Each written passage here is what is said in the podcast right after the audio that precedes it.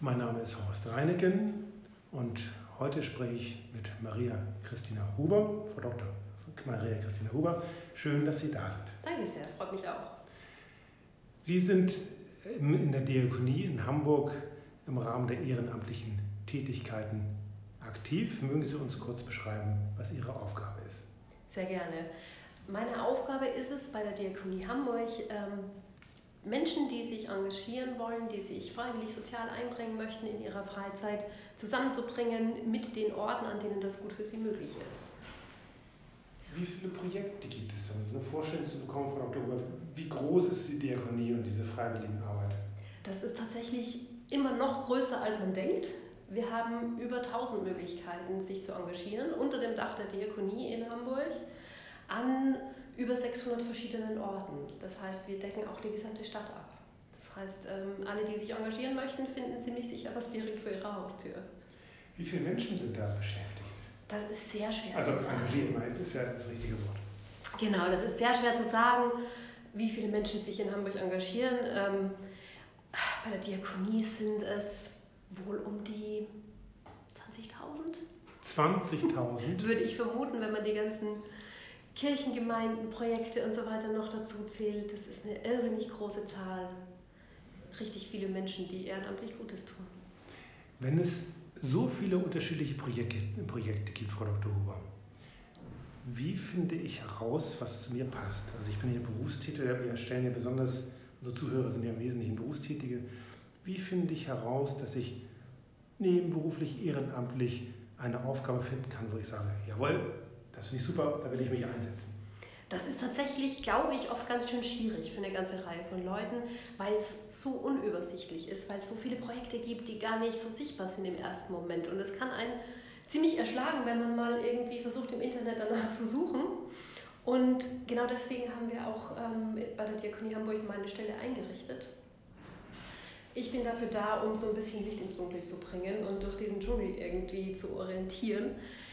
Wer Lust hat, sich zu engagieren und so ein bisschen orientierungslos ist im ersten Moment, der kriegt mit mir ein persönliches Beratungsgespräch und dann gucke ich genau, was zu ihnen passt. Gibt es ja eine Methodik? Es gibt ja so Stärken-Schwächen-Analyse, Talente, ähm, das Diskmodell, Farbenmodell, mhm. ähm, rote, gelbe, blaue, grüne Typen, äh, analytische und so weiter. Wie gehen Sie da vor? Das kommt sehr darauf an, wie wie klar die Person schon ist, die mir gegenüber sitzt. Manche brauchen noch ganz viel Orientierung, die wissen noch überhaupt nicht, was sie möchten. Manche haben schon auch Themen, für die sie brennen. Meistens kommen Menschen zu mir, die haben zumindest so irgendwas, was ihnen auf der Seele brennt. Die sagen, ich sehe die Obdachlosen in der Stadt und ich habe das Gefühl, da muss man was tun. Oder ich habe eine, eine, Freundin mit einem stark behinderten Kind, die irgendwie von den Pflegetätigkeiten aufgefressen wird. Ich habe das Gefühl, diese Familien brauchen Unterstützung. Ansonsten gucke ich auch zum Beispiel sehr gerne, was zu den Freizeitaktivitäten der jeglichen Person passt. Ein, das ist vielleicht ein bisschen Spruch von mir, aber auch eine Wahrheit. Fast alles, was man gern in der Freizeit macht, kann man auch sozial engagiert für andere tun. Mhm. Und ähm, also mein Lieblingsbeispiel ist, die Menschen, die gerne ins Stadion gehen, können jemanden im Rollstuhl mitnehmen ins Stadion und dann dieser Person den Stadionbesuch mhm. ermöglichen. Also das Wichtige ist ja auch, dass ein Engagement nicht eine Aufopferung und eine Selbstgeißelung sein soll, sondern möglichst viel Freude bringen. Es gibt ja auch sehr bekannte Einrichtungen, Marken, Brands bei mhm. Ihnen. Also was ich kenne, ist zum Beispiel die Tafel, die Hamburger Tafel, die Johanniter, ähm, welche gibt es noch, die man möglicherweise kennt? Den Mitternachtsbus mhm. hatten Sie, glaube ich, im Vorgespräch erwähnt. Was gibt es noch, wo man sagt, ach ja, das habe ich schon mal gehört? Die Diakonie Hamburg ist ähm, eigentlich ein relativ kleiner Verband, aber mit einer sehr, sehr großen Mitgliedszahl. Zu uns gehören Einrichtungen, die deutlich größer sind als die Diakonie selbst. Die Evangelische Stiftung Alsterdorf, ähm, das Raue Haus zum Beispiel.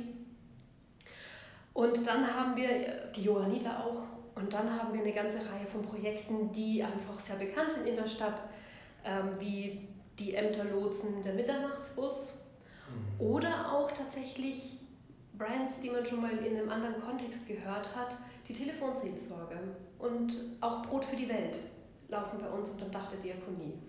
Ist das nochmal zum Verständnis, das ist ja nicht im Wesentlichen ins Stadtgebiet Hamburg, mhm. aber Brot für die Welt ist ja auch eine, eine übergeordnete Organisation, die international aktiv ist. Sind Sie da mit anderen Standorten, mit anderen Einrichtungen auch verbunden? Tauschen Sie sich da aus? Ja, ganz stark. Also gerade bei Brot für die Welt und bei der Telefonseelsorge bedienen wir hier in Hamburg ja auch dann eben nur den Standort Hamburg und dann gibt es eine Bundesorganisation und eine ganz starke Vernetzung und da wird auch ganz viel koordiniert. Bei der Telefonseelsorge ist es zum Beispiel ganz wichtig, dass die gleichen Standards an Beratung am Telefon und Begleitung der Anrufenden überall gleich sind, egal wo in Deutschland ich anrufe. Welche, welche Projekte oder für welche Projekte suchen Sie gerade besonders ähm, gerade zum jetzigen Zeitpunkt besonders Leute, weil das brennt, weil sie sagen, Mensch, da muss man wirklich was tun, da fehlen uns noch Leute, das ist gerade ein top aktuelles Thema. Was ist da so bei Ihnen ganz oben auf der Prioritätenliste? Wir spüren auch im freiwilligen Engagement tatsächlich das Thema ähm, demografischer Wandel und Pflegekräftemangel sehr stark. Es ist uns ganz wichtig, dass äh, Engagierte nicht die Fachkräfte ersetzen, oder irgendwie die Aufgaben übernehmen von den Pflegekräften, die nicht da sind. Aber je weniger Pflegekräfte in den äh, Pflegeeinrichtungen tätig sind, desto weniger Zeit haben die natürlich für die Bewohnerinnen und Bewohner. Und wenn da dann noch ehrenamtlich Engagierte in den Seniorinnen- und Pflegeeinrichtungen tätig sind. Das sind dann zum Beispiel Spielabende oder Klavierabende, genau. ähm, Abende, an denen man gemeinsam singt, genau. an denen man Bridge spielt zum Beispiel, solche Dinge. Ja, gemeinsam oder auch einfach mal nur Fußball guckt oder Doppelkopf spielt, genau. Ähm, die haben natürlich keine pflegerischen Aufgaben, aber sie aktivieren die Bewohnerinnen und Bewohner auf eine Art und Weise, die die hauptamtlichen Kräfte oft gar nicht schaffen. Nicht, weil sie es nicht können, sondern weil ihnen die Zeit fehlt. Stichwort ähm, die Zeit. Mhm. Was lässt äh, Personen zögern, aktiv zu werden? Oder auch andersrum, was motiviert diejenigen, jetzt ehrenamtlich tätig zu werden? Was, was triggert die an? Was, was sind da so die Punkte, wo man sagt, ach, da kriegen wir immer die Personen, die wir uns wünschen? Also ich glaube, wir haben alle als Menschen auch ein Helfensbedürfnis. Das ist äh, eine ganz wichtige Funktion, irgendwie jemandem auch was Gutes zu tun, zu erleben, dass die Hilfe ankommt. Das macht was mit einem, das gibt erfüllt, das gibt Sinn, das kann auch die Identität stärken. Und ich glaube, dass es in allen Menschen in unterschiedlichem Ausmaß vorhanden ist. Es ist auch so, dass manche Menschen das ganz stark im Beruf erleben können. Viele Lehrerinnen und Lehrer, glaube ich, haben dieses, dieses Erlebnis jeden Tag. Mhm. Andere haben das vielleicht nicht im Beruf und die suchen es dann ganz gezielt im Engagement. Ist das eigentlich auch altersabhängig? Ich glaube nicht. Also wie viel Zeit man fürs Engagement hat, ja. Wenn ich ähm, Anfang 30 bin, ich habe gerade mein Studium ein paar Jahre hinter mir, bin dabei, meine Karriere aufzubauen Kinder zu kriegen, eine Familie zu gründen, ein Haus zu bauen und einen Baum zu pflanzen, dann ist die Zeit, das Zeitbudget sehr knapp. Aber ich glaube, das Bedürfnis ist gleich groß. Während, wenn die Kinder aus dem Haus sind, wenn man vielleicht dann in Altersteilzeit geht oder so, da hat man mehr Zeit und dann passt ein Engagement besser rein. Gerade deswegen haben wir auch unterschiedliche Programme für unterschiedliche Bedürfnisse der Engagierten. Wir versuchen da ganz stark drauf einzugehen und auch für unterschiedliche Zeitbudgets unterschiedliche Angebote zu schaffen. Genau, das haben Sie mir auch im Vorgespräch oder nein, als wir uns kennenlernten, haben Sie mir das skizziert, dass es drei, das richtig drei unterschiedliche ähm, Arten von Tätigkeiten gibt. Die kurzfristigen oder einmaligen, mhm. äh, die längerfristigen und die berufsbezogenen. Äh, habe ich das richtig in Erinnerung? Ja, so kann man das zusammenfassen. Also es gibt langfristige Engagements, die so ein bisschen Open-End sind ähm, es gibt die ganz kurzfristigen, die man dann auch einfach mal nur an einem halben Tag machen kann oder so ein projektbezogenes Engagement, wo man einfach über einen gewissen Zeitraum, ein, zwei, drei Monate immer wieder mal was macht und das Projekt dann auch abschließt. Das heißt eigentlich, Frau Dr. Huber, dass wenn man sagt, ich habe wirklich, wirklich wenig Zeit, dass man dann sagen kann, okay, ich gucke mal, so als Einstieg, mhm. was kann ich denn mal machen? So probieren, so schnuppern, also so, so Schnupperhelfen. So nenne ich das jetzt mal. Ja? Genau, wir haben, hm? wir haben in diesem Kurzzeitengagement haben wir ganz gezielt ähm, Aufgaben, für die man keine Vorkenntnisse braucht. Für die man die Einrichtung nicht kennen muss, wo man einfach hingehen kann und mitmachen. Ein Klassiker ist, bei einer Veranstaltung einfach mal mitzuhelfen, die Tische zu decken, die Blumen auf den Tisch zu stellen und danach wieder abzuräumen. Das klingt jetzt nicht so super sexy als Tätigkeit, aber das ist so eine Möglichkeit, wie man das gut machen kann. Und ich glaube, auch da kann man sehr gut erleben, dass man Menschen eine Freude bereitet damit. Ja, wahrscheinlich auch untereinander. Es ist, man macht das ja nicht alleine, sondern dass man zu dritt, zu viert, äh, zu zehn, wie auch immer, dass man auch hinterher irgendwie ein Gemeinsamkeitsgefühl hat. Genau. Und vor allem auch mit Menschen in Kontakt kommt, die man vielleicht nicht jeden Tag sieht.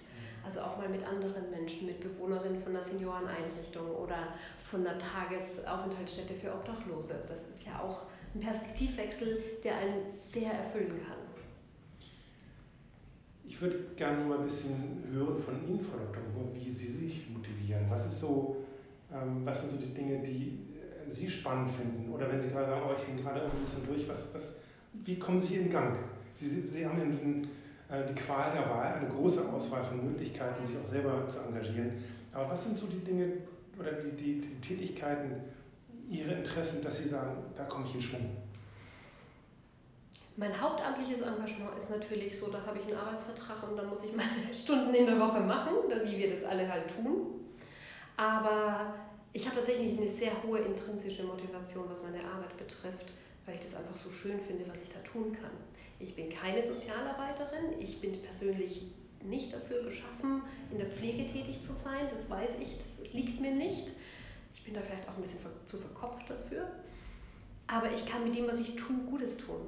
Ich kann die unterstützen, die die tatsächliche soziale Arbeit leisten.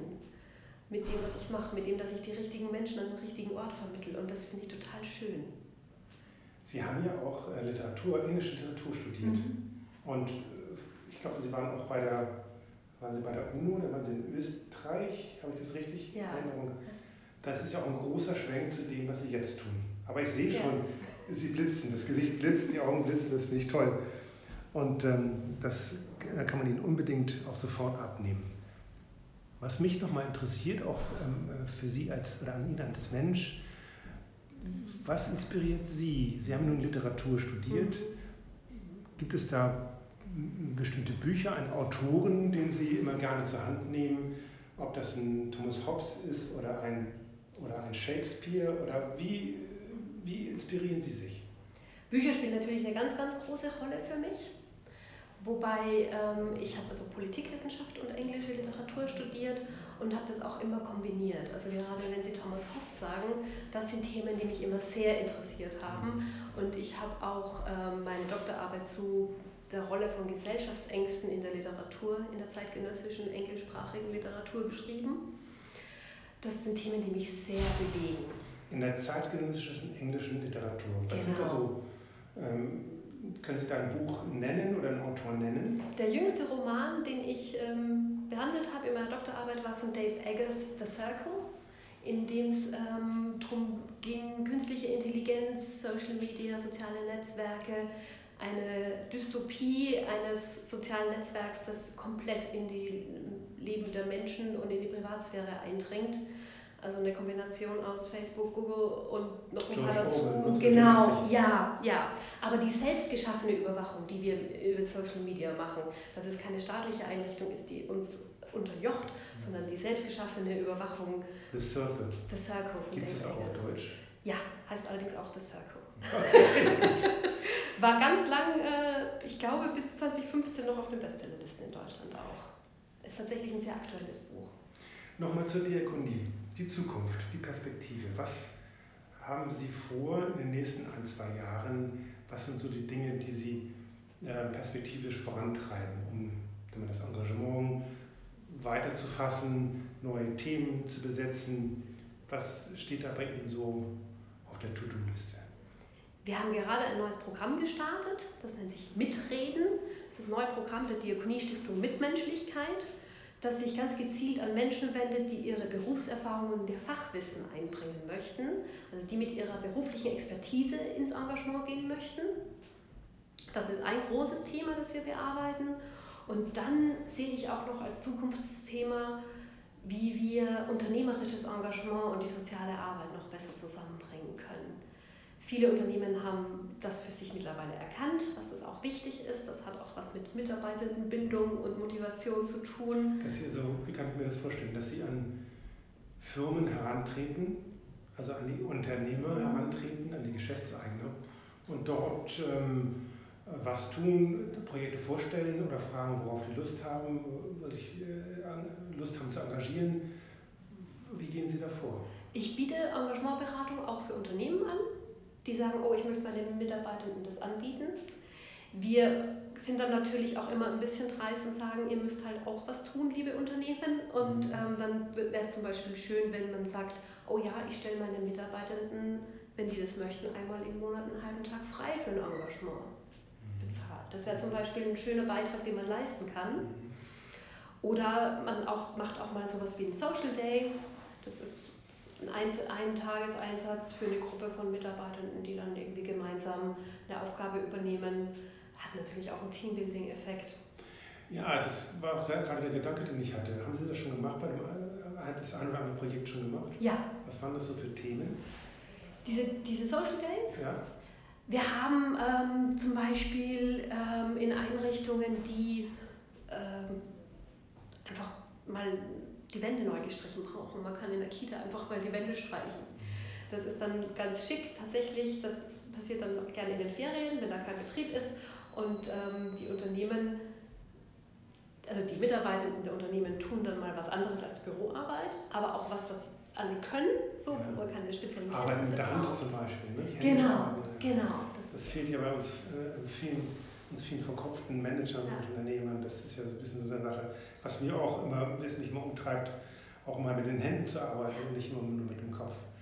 Die, ähm, äh, ich hatte gerade so noch ein Stichwort ähm, Employer Branding. Also wenn Sie an Unternehmer herantreten und sagen, ähm, haben, habt ihr, haben Sie nicht Lust ähm, oder Interesse, ehrenamtlich tätig zu werden, dann kann das natürlich auch dazu führen, also wenn man dann das wirklich auch tut und das auch auslobt auf der einen Website, dass das Unternehmen dann für potenzielle neue Mitarbeiter natürlich auch interessanter werden kann.